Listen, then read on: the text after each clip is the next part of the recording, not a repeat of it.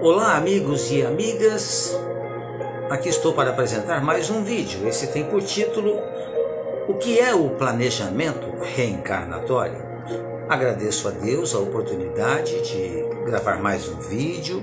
Agradeço a todos vocês que têm me acompanhado aqui em meu canal do YouTube.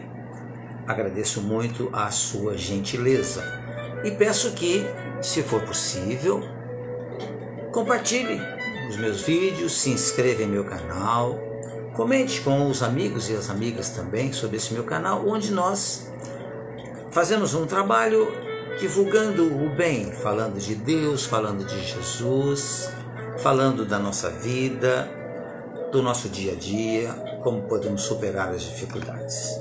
E o planejamento reencarnatório, ele existe justamente para que nós tenhamos um caminho é, para nós seguirmos.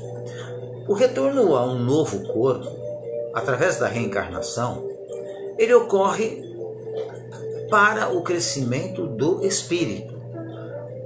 É um processo educativo, nunca é um processo punitivo. Encarado dessa forma, não há um número definido de encarnações para o espírito.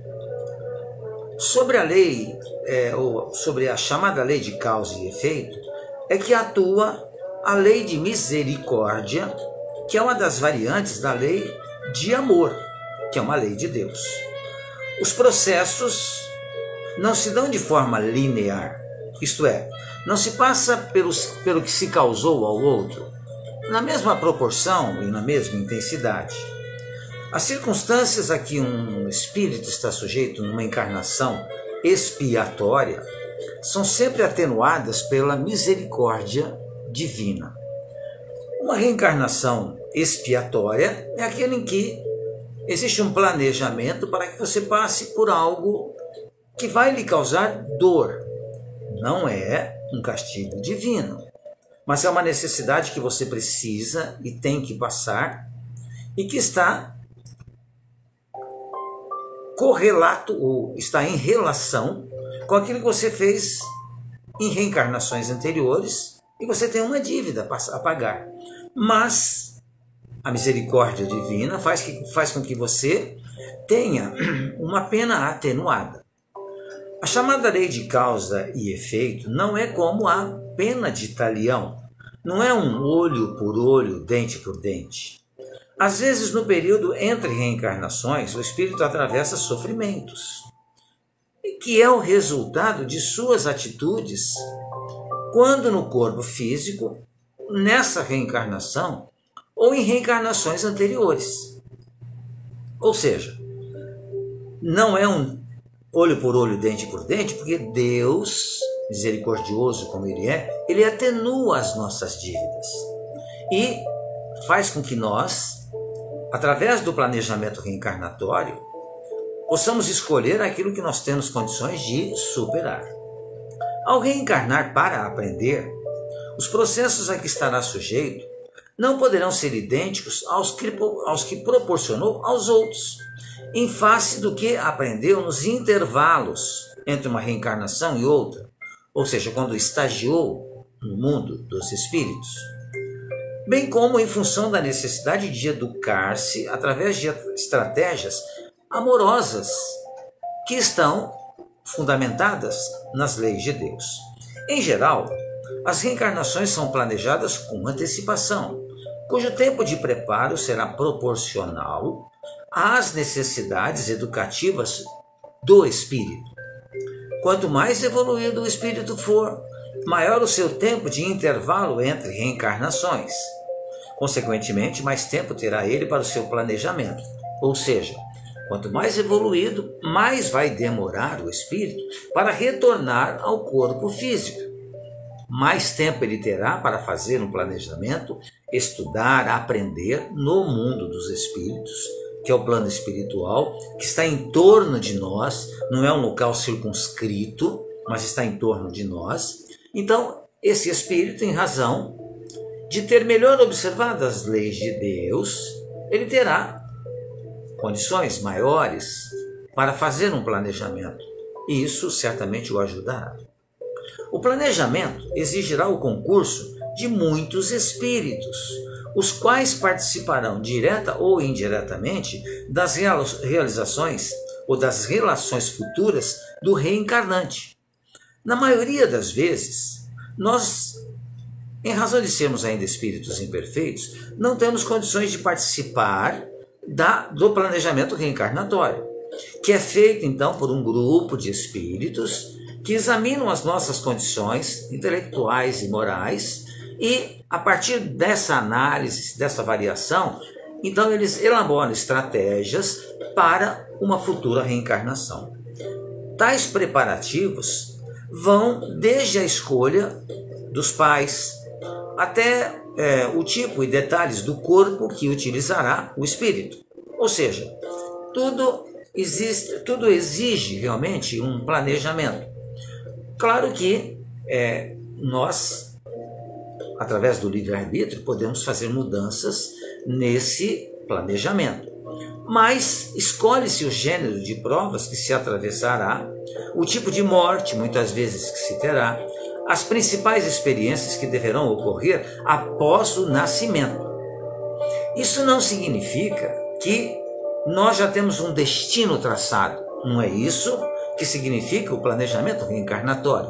O planejamento como nós aprendemos aqui, é, trabalhando profissionalmente, por exemplo, nós fazemos um planejamento que nem sempre dá certo, nem sempre ocorre da forma como esperávamos. Um planejamento reencarnatório também existem essas possibilidades de não sermos capazes de realizar aquilo que deveríamos e poderíamos realizar mas chega no momento, a gente acaba realmente fugindo ou acaba realmente não realizando aquilo que poderíamos realizar.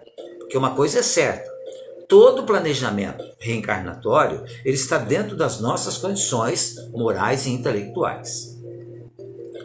É, os reencontros que se darão também estão dentro do planejamento. É, as doenças que se terá, no caso das expiações, qual a época mais propícia para se reencarnar, entre outras situações.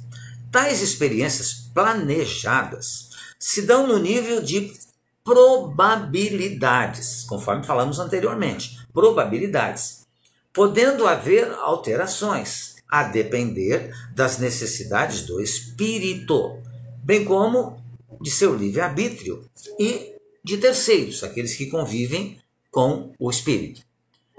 Fundamental é perceber que, embora planejado, o destino e a existência da pressão externa das experiências pregressas, o livre arbítrio ele é soberano, podendo alterar quaisquer daqueles fatores.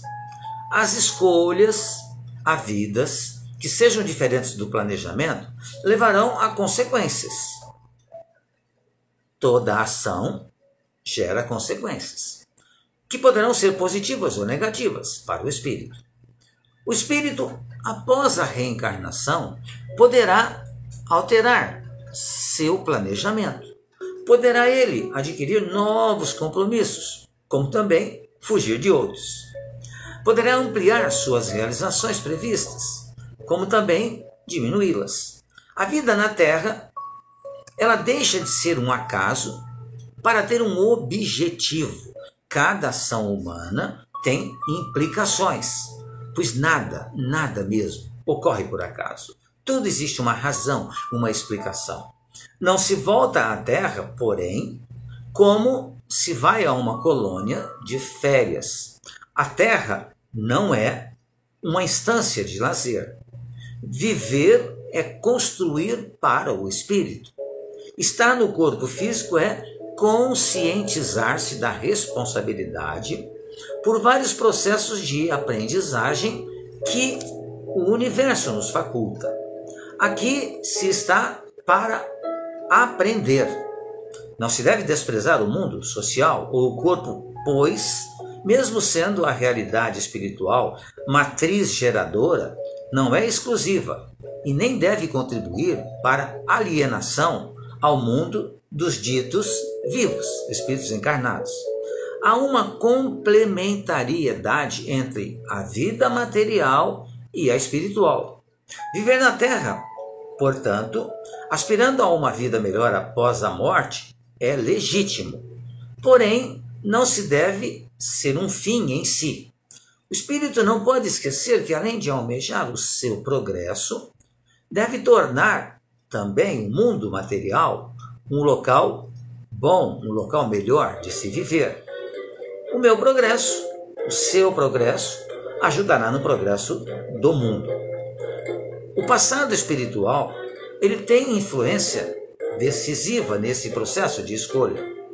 As ligações com desafetos são geradoras de encontros para que se refaçam os laços de família, é, os laços de inimizade e até os de ódio também.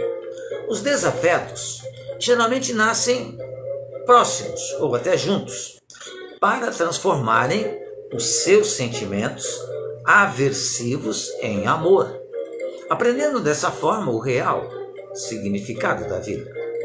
A prova ou as provas e expiações a que estão submetidos os espíritos decorrem desses compromissos pregressos.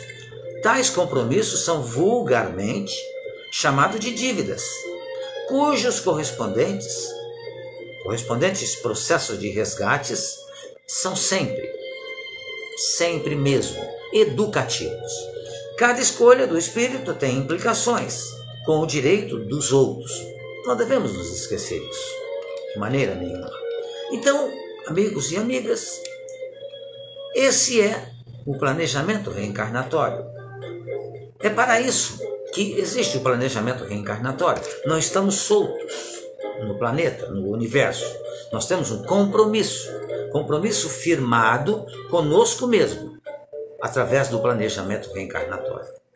Pensemos nisso, estudemos sobre esse assunto, que é imensamente interessante. Muito obrigado mais uma vez pela sua atenção. Fiquem bem, fiquem em paz.